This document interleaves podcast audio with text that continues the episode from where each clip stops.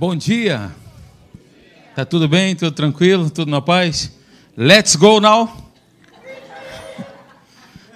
Tem que ter a sonoplastia, né? Vocês que não ouviram aí, quando eu falei a palavra em inglês, o pessoal aqui, plim, plim, não sei porquê. Se você quiser descobrir, pode, pode vir aqui à noite que a gente vai estar aqui para te explicar, né? Já é um motivo para a gente trazer alguém, né? Então, queridos, vamos dar continuidade ao que nós estamos falando. Joga a telinha para mim. Olha aí, o coração para onde Deus olha. Mas antes vamos orar. Senhor, queremos te agradecer pela tua presença aqui, pelo teu espírito entre nós. A tua palavra será exposta nesse lugar e aonde a tua palavra ela é ministrada com simplicidade, Deus vem e trabalha no nosso coração também com simplicidade. Nós abrimos aqui, Senhor, o nosso coração para recebermos a tua palavra e que essa palavra possa produzir muitos frutos para a glória, para a honra, para o louvor do teu santo nome. Nós te louvamos em nome de Jesus. Amém. Aleluia. Ó, o texto base, mas primeiro vamos falar aqui desse tema, né? O coração para onde Deus olha. O coração para onde Deus olha é o coração que faz escolhas sempre com base na palavra, não é? É um coração humilde, um coração ensinável, um coração aberto para correção, um coração aberto para receber de Deus e mudar a sua rota, mudar os seus pensamentos, mudar as suas condutas, ações, palavras. Esse é um coração para onde Deus olha. É um coração afofado, terra boa, terra fértil, para produzir fruto. A semente cai, não tem jeito, vai produzir, porque o coração é propício. Amém?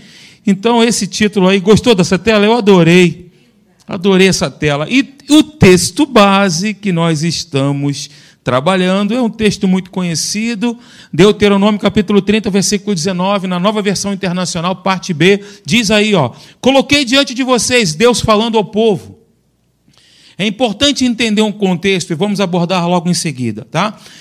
Coloquei diante de vocês a vida e a morte, a bênção e a maldição. Agora, nesse momento, agora, escolham a vida, para que vocês e os seus filhos vivam.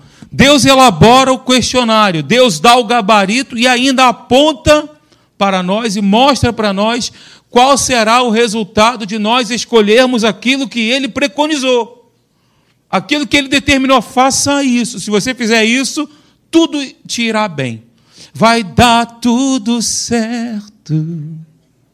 Se a gente colocar a nossa fé em ação da tua época, né, Mariette? Você está aí, aleluia. Você está só balançando a cabeça, né? Do Alex também, que deu um sorriso aí da tua época. Cantou muito, né, Alex? então, olha só, são duas escolhas, são duas opções que Deus coloca para nós. E eu quero me aprofundar no que significa exatamente a vida, a morte, a bênção. Quem aqui gostaria de escolher a morte? Diga amém. Que pergunta, né, pastor? Pelo amor de Deus. Se todos nós como está escrito aqui, escolhermos aquilo que Deus predeterminou, como eu disse, não tem como dar errado. Nós vamos entender então o que significa a palavra vida do ponto de vista, na essência da palavra mesmo, no hebraico. Vida, o que significa? Bênção, o que significa? Olha, eu quero escolher a bênção de forma prática, no dia a dia. O que, que isso exatamente significa? Porque, veja, queridos, a minha filha está sempre falando para mim, pai, você precisa ir no médico, tem que fazer o check-up. São bons conselhos. Você dá esse conselho para o seu esposo, para sua filha, para os seus, seus filhos? Você dá esse conselho?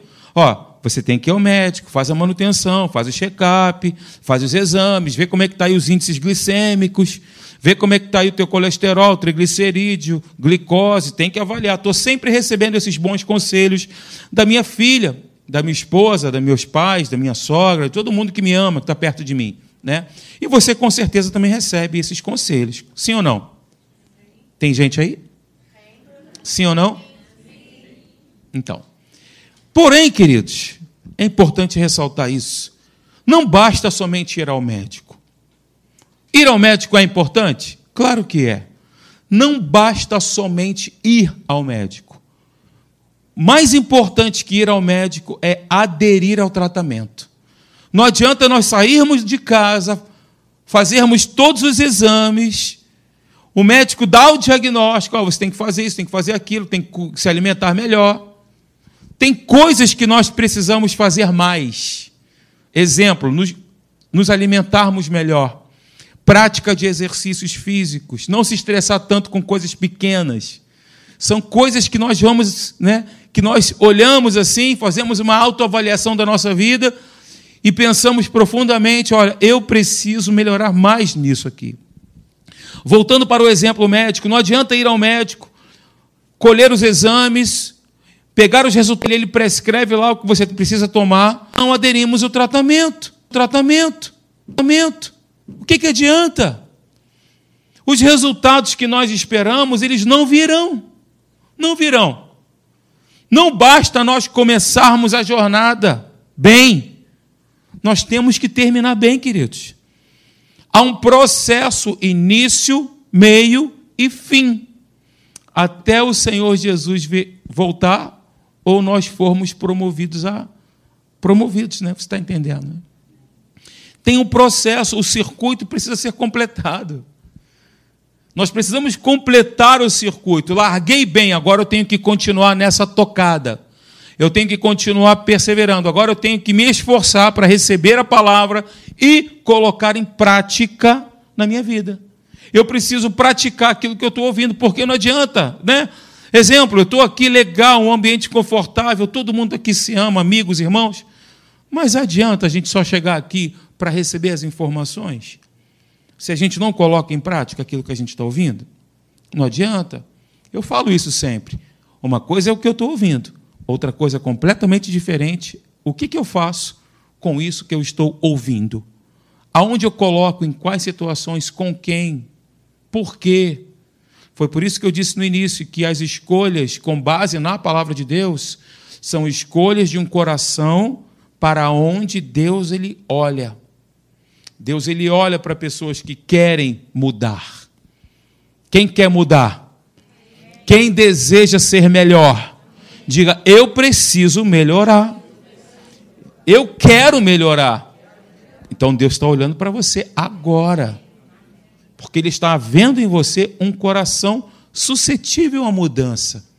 Um coração que realmente deseja ser transformado. E um coração assim, como disse o salmista, Deus não despreza. Um coração compungido, um coração ensinável, um coração desse jeito. Voltando então para o texto aqui das escolhas, nós temos essas opções. A nossa vida, eu falei no último encontro, é uma vida de respostas. Nós respondemos o tempo todo a Deus e às pessoas, a Deus e a Sua palavra.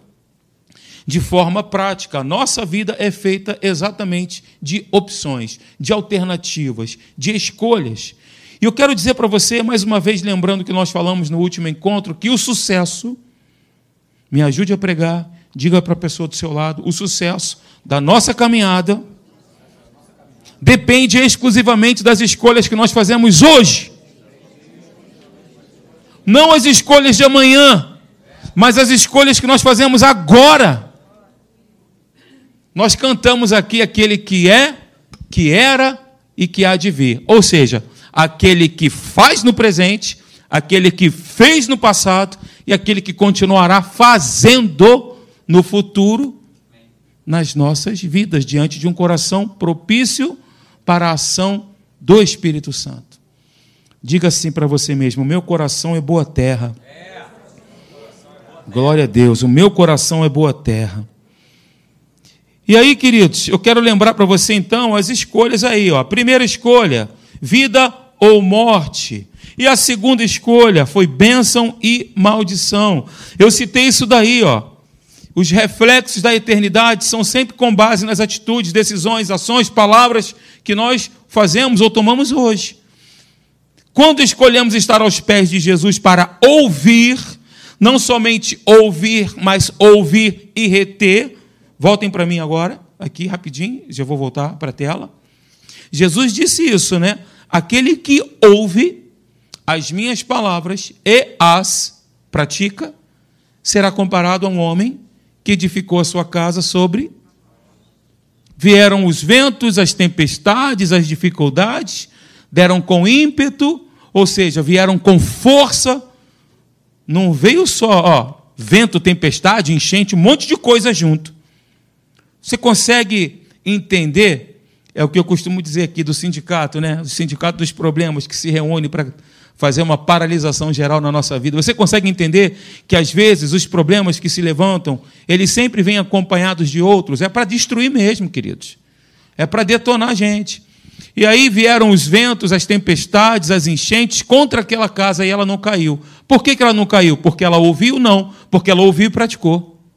Não somente porque ela ouviu, mas porque ela ouviu e, sobretudo, desejou no seu coração praticar, reter aquilo que ela estava ouvindo. E aí tudo aconteceu, mas aquela casa ficou firme porque ela estabeleceu os seus fundamentos, os seus alicerces na rocha da nossa salvação, no rochedo irremovível que é a certeza daquilo que está escrito que é a certeza da palavra. Se Deus ele diz que está contigo, ele está contigo.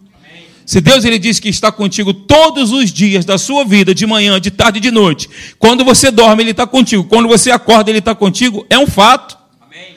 É algo real, queridos. Então eu preciso ouvir isso.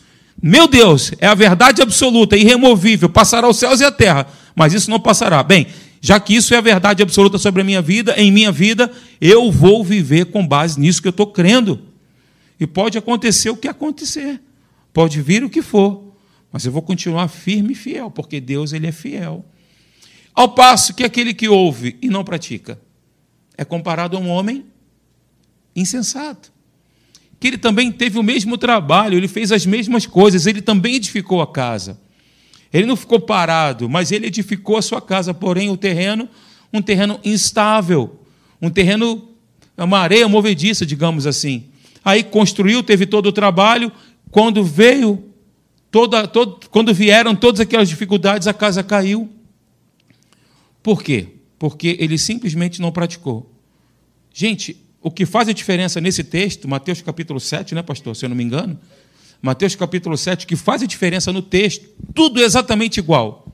O que faz a diferença no texto é o fato daquele indivíduo ter ouvido e o outro também ouviu, um praticou e o outro não praticou. Mas ambos fizeram exatamente a mesma coisa. Ok? Eu estou falando sobre prática, sobre ações, porque eu vou entrar, se Deus permitir aqui, em algo que nós precisamos fazer mais. Para por um, um minuto por um instante e pensa em algo que você precisa fazer mais e melhor. Não somente aquilo que envolve a sua vida natural, física, bios, mas, sobretudo, na sua vida de relacionamento com Deus. Me refiro de comunhão com Deus, de relacionamento íntimo. O que você precisa fazer mais? Aonde nós precisamos chegar, queridos? Aonde Deus quer que nós chegamos? De novo, não basta largar bem foi dada a largada ao dia que nós recebemos aqui a Jesus como Senhor e Salvador das nossas vidas, foi dada a largada. Não tem como voltar mais. Não tem como retroceder. Eu não quero participar dessa prova, não. Agora já era, queridos. Agora você já sabe a regra do jogo: é vencer ou vencer. Derrota não é coisa de cristão. Estou inspirado. Se levante do chão. Cantou muito, né, pastor? Cantou. Não, ah, vá. O que, que eu estava falando mesmo, hein? Derrota não é coisa de cristão. Não, antes dessa. Antes do stand-up. E aí, vocês estão comigo? O que, que eu falei? É isso aí. É vencer ou vencer. Não tem como. Recebemos a Jesus, participamos, do, entre aspas, do jogo, conhecemos as regras, agora é continuar, meu irmão. Minha irmã, agora é continuar marchando, continuar correndo. Paulo usa essa metáfora. Olha, esquecendo-me das coisas que para trás ficam, as vitórias, as batalhas que eu venci, as coisas boas que aconteceram também, esquecendo disso, porque a vida é feita de presente, a vida é feita do agora. Não é daquilo que a gente já viveu, do saudosismo maravilhoso que aconteceu, ou das frustrações que nós também passamos. A vida não é feita disso, queridos. As lembranças, é claro que elas ficam, mas se nós nos agarrarmos às lembranças, nós ficaremos lá atrás com elas. são só lembranças. A vida é feita do agora. Então, é agora que eu preciso tomar uma decisão, que eu preciso escolher algo, que eu preciso continuar correndo. Paulo usa essa metáfora do atleta, que o atleta ele vai, ele persiste, e todos nós aqui estamos nesse cenário. Todos nós aqui. Então, continua, continua, continua correndo. Não olha para trás. Não olha para trás, não vale a pena olhar para trás, não vale a pena pescar aquilo que já foi lançado no mar de esquecimento. Não vale a pena desenterrar coisas que já foram enterradas, não vale a pena. Isso não traz vitória, isso não traz alegria, isso não traz paz, pelo contrário. Amém, gente? É para cima que nós devemos olhar. É para frente que nós devemos correr. É para Cristo olhando firmemente para o autor e consumador da nossa fé. De que maneira eu devo olhar? Está vendo que é uma escolha? Você percebe que é uma escolha? Não basta olhar, não basta ouvir. Eu tenho que olhar complementado a algo. Eu preciso olhar com firmeza, com determinação, com dedicação. O soldado, quando ele vai para a batalha, ele não vai de qualquer jeito, queridos. A gente tem que partir para cima das situações com cara de leão fazendo cara de leão mesmo. Ah!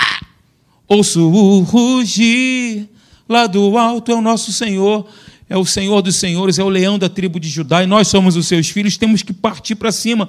Não seja, preste atenção no que eu vou dizer, obrigado, Senhor. Não seja um vitimista ou um refém das circunstâncias. Não entra nessa vibe do inferno. Essa é a vibe do inferno.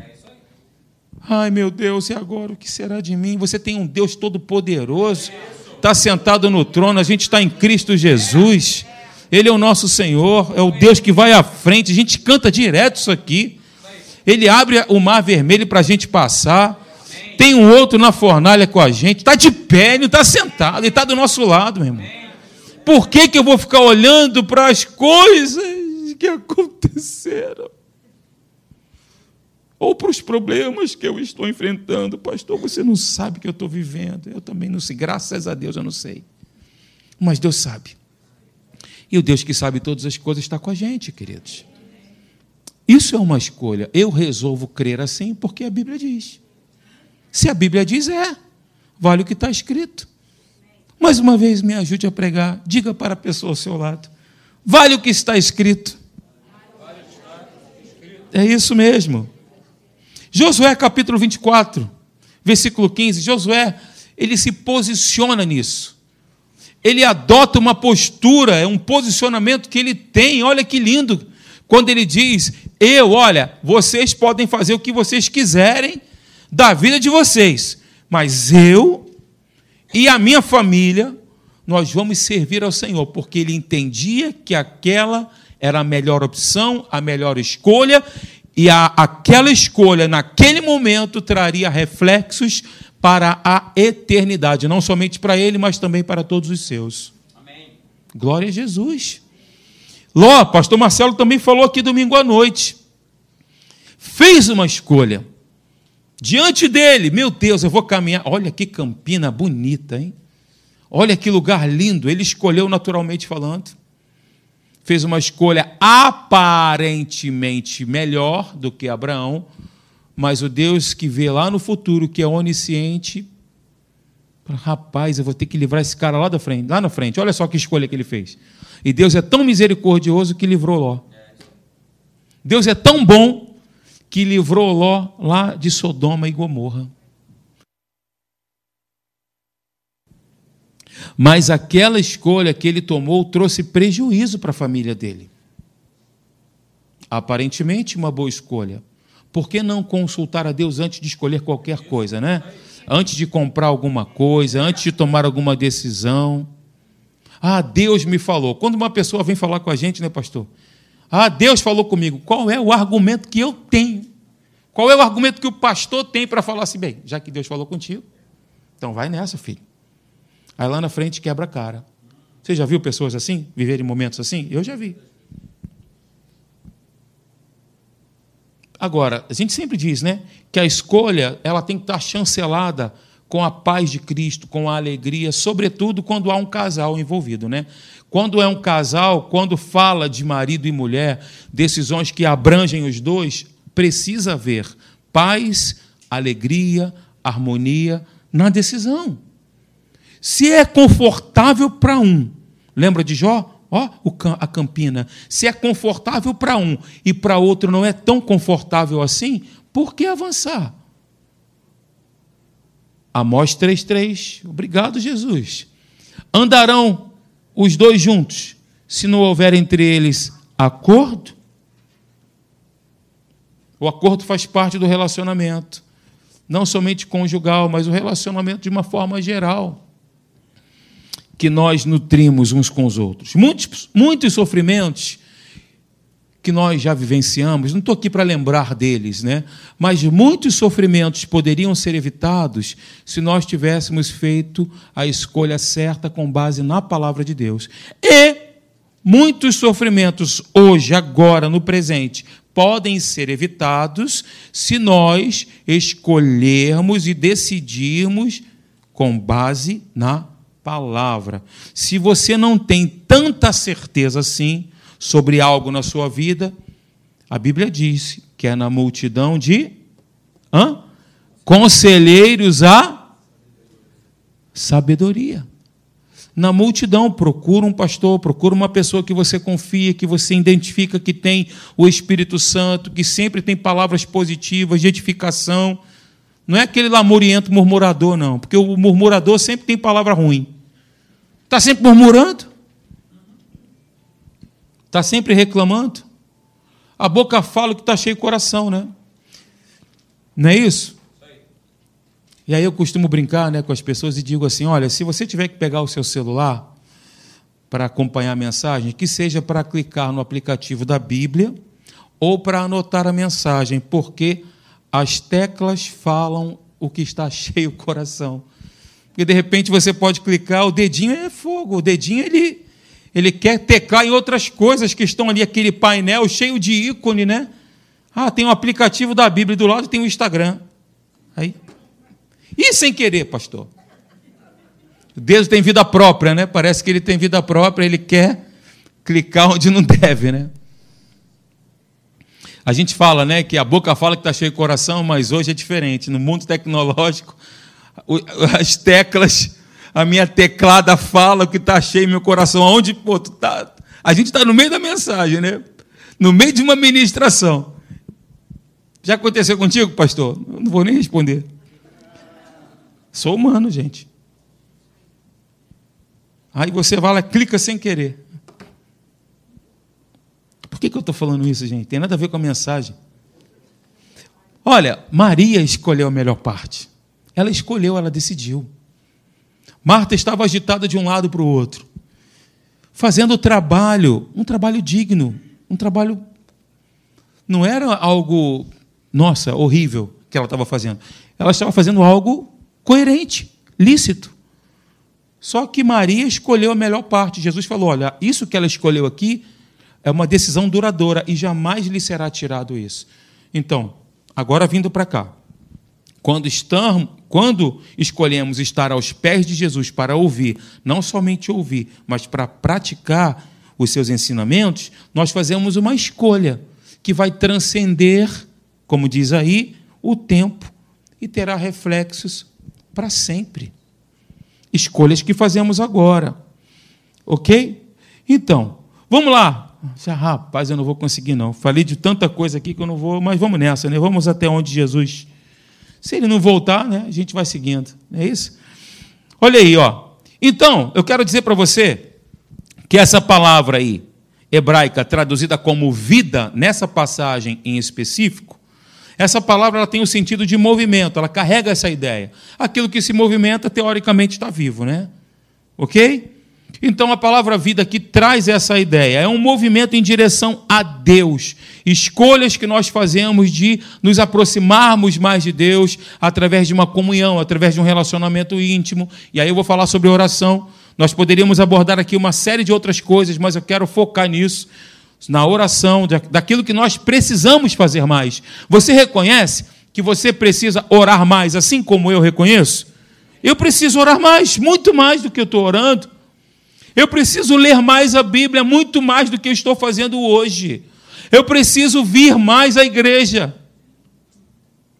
Você reconhece isso? Que é bom você fazer essas coisas? A gente recebe bons conselhos. Eu citei aqui a minha filha, minha esposa, né? Até a minha sogra. Eu citei aqui que dão bons conselhos, né? Mas você, assim, são conselhos legais. Mas você já recebeu um, um conselho assim, tipo, a gente raramente recebe esse tipo de conselho. Olha, meu irmão, eu estou percebendo em você que você tem que orar mais. Está orando pouco. Já recebeu esse conselho? Alguém já falou isso para você? Fala a verdade. Ó, você está orando muito pouco. Aí quando a pessoa fala para você, você fala para ela também, olha, você também está orando muito pouco. Porque é algo que é inerente a todos nós. Nós precisamos orar mais. Nós precisamos ter mais comunhão com Deus. Porque quanto mais temos comunhão com Deus, mais nos pareceremos com Ele. Quanto mais eu me aproximo de Deus, mais eu me torno como Deus. No que tange aos seus atributos. Você está me entendendo, né? Não os atributos exclusivos de Deus, onisciência, onipresença e onipotência. Eu estou falando de mais ser, ser amoroso, ser paciente, ser benigno, ter um relacionamento salutar com as pessoas, com base no amor com base naquilo que é o mais importante. A Bíblia diz né, que passarão todas as coisas, né, a fé, a esperança e o amor. Desses três, o mais importante é o amor, porque é a base do nosso relacionamento com Deus e com as pessoas. O amor, queridos. Inclusive, a fé, ela só tem operosidade quando ela é baseada no amor. Aí, a fé que opera pelo amor. Até fiz uma série aqui com vocês falando sobre isso. Tem até um livro, se eu não me engano. Tem um livro aqui, não sei se nós temos na livraria, A Fé que Opera pelo Amor, que é um livro maravilhoso. Foi leitura obrigatória da Atos, não foi? Terceiro ano, se eu não me engano. Um livro muito bom para você adquirir, vai te edificar muito. Então, gente, é isso aí. A vida ela traz esse movimento, que é um movimento em direção a Deus e às pessoas. E aí nós temos essa escolha que é de caminhar em direção a Deus e aos outros. Quando nós caminhamos em direção às pessoas, é sempre no sentido de nos aproximarmos, né? Então, quando nós nos aproximamos, nós estamos é, é claro, né, que as pessoas são diferentes. E aí tem aquele texto que o homem é, o ferro com ferro se afia, assim o um homem é o seu amigo, né? É claro que as pessoas são diferentes e nesse relacionamento a gente sempre vai se ajustando. Mas quando nós nos aproximamos uns dos outros, quando nós nos aproximamos de Deus e, por conseguinte, uns, dos outros, para exalarmos aquilo que Deus. Olha, isso é legal demais. Quando exalarmos aquilo que é da natureza de Deus em nós, nós vamos ver a igreja se solidificando se fortalecendo em comunhão. Eu digo sempre aqui que a razão de ser da nossa, dessa comunidade, de nós aqui, queridos, é a comunhão. É a razão de ser da igreja. Não havendo comunhão, o que a gente está fazendo aqui? É só uma palestra. Estou palestrando para você aqui. vou dar coaching, aula de coaching. É a razão de ser da igreja. Igreja é corpo, é unidade, é união, é unificação. Pensamentos diferentes, mas pensando concordemente no Senhor. Pensando no Senhor não tem como dar errado.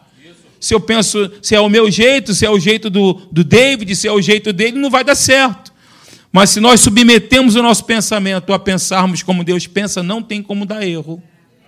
Tem como. E aí eu citei o texto, né? Provérbios 27, 17. O ferro se afia com ferro e uma pessoa pela presença do seu próximo. Desse exemplo, quem é o próximo mais próximo de você? Quem lembra disso? Falei no último encontro. Quem é o próximo mais próximo de você? Teu esposo, a sua esposa. É o próximo mais próximo.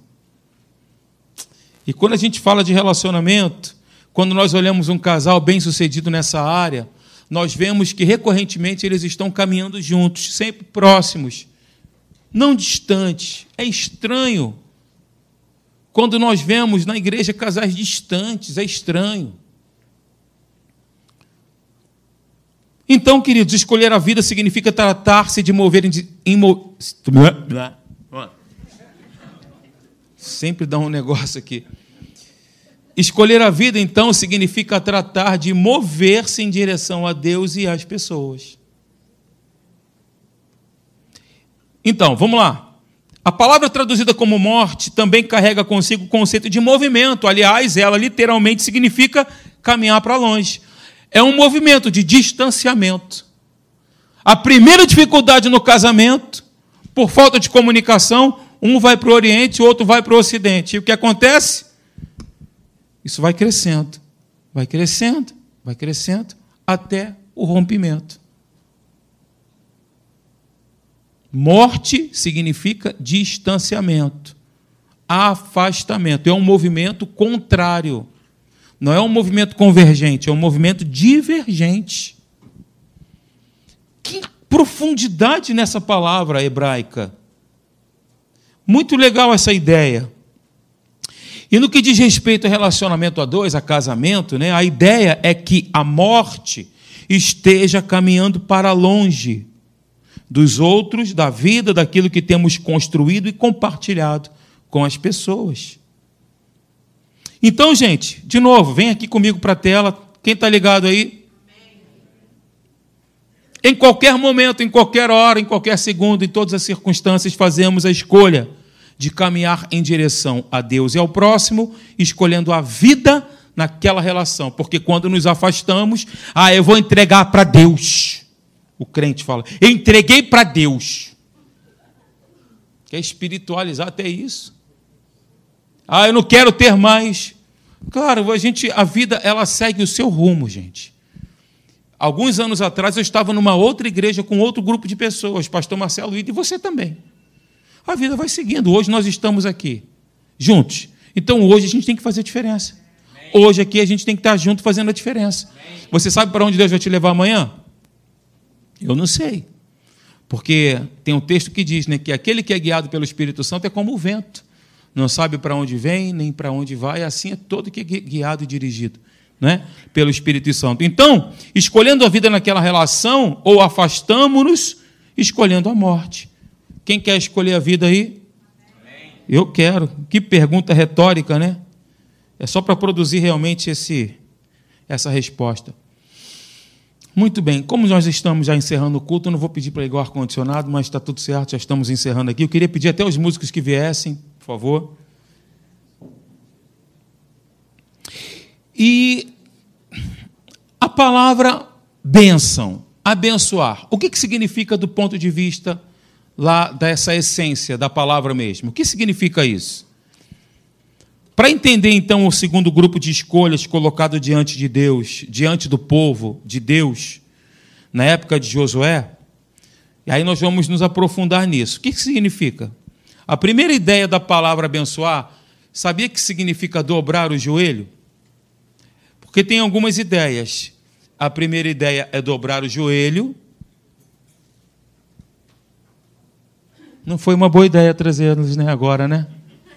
Poderia ter feito depois. Eu estava falando alguma coisa aqui, eu esqueci. O que, que eu estava dizendo mesmo? Isso. A primeira ideia é dobrar os joelhos. Na nossa cultura isso não é muito comum, mas na cultura oriental e nos tempos bíblicos isso era mais do que comum. Quando a pessoa dobrava o joelho, era um sinal de valorização. Ó, eu estou valorizando você. Eu reconheço, estou dobrando meus joelhos, eu estou reconhecendo o valor que você tem, eu estou te valorizando. Esse é o sentido da palavra. Interessante. Curvar-se diante de alguém é exatamente isso. E quando nós abençoamos, quando nós escolhemos a bênção, em outras palavras, nós estamos realmente dizendo isso aí, ó.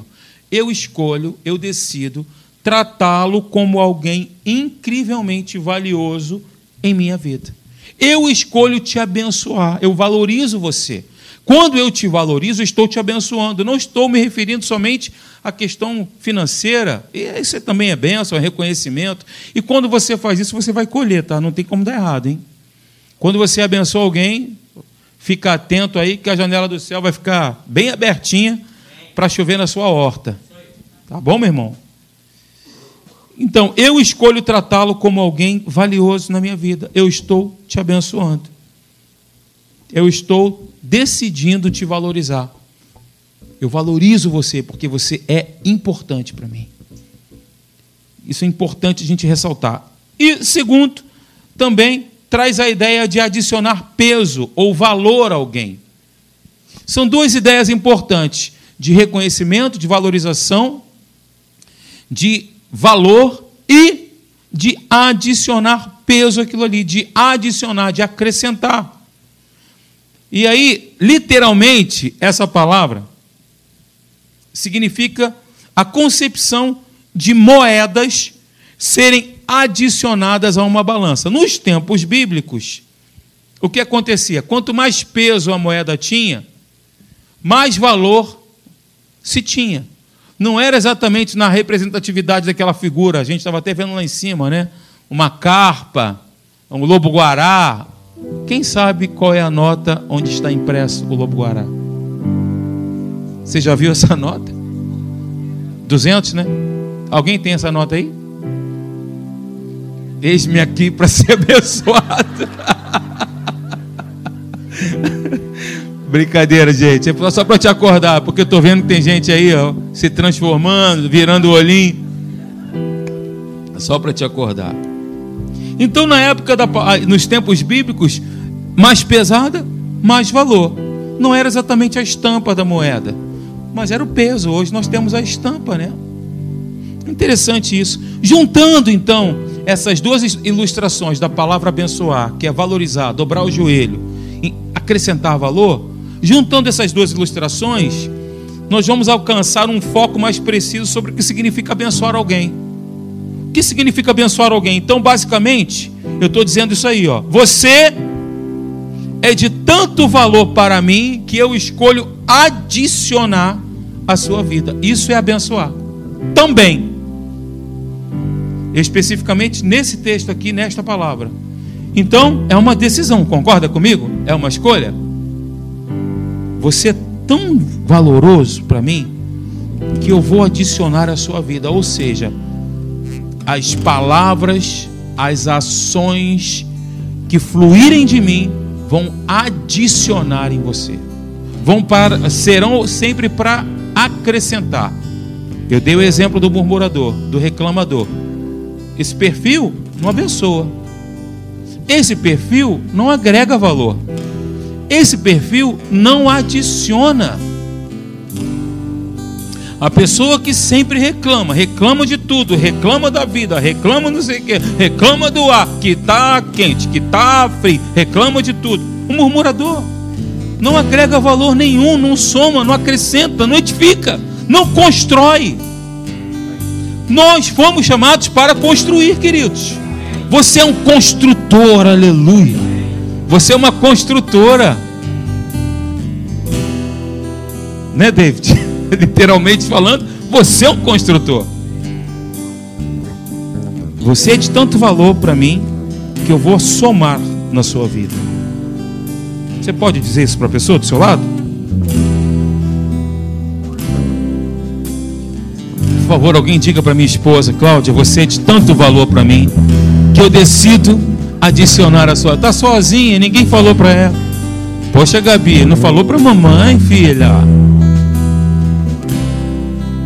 E quando nós dizemos para Deus, quando nós nos relacionamos com Deus e dizemos isso para Ele, em outras palavras, nós estamos dizendo isso aí, ó. Senhor, ha, tchan, joga para mim. Senhor, você é de tanto valor para mim, é o meu bem mais precioso, é tudo para mim e eu escolho andar contigo todos os dias da minha vida e adicionar, somar, acrescentar a vida das pessoas que estiverem próximas a mim. É uma decisão que eu tomo hoje. Agora, amar a Deus sobre todas as coisas e ao próximo, como se fosse a nós mesmos. Isso é adicionar valor, é acrescentar.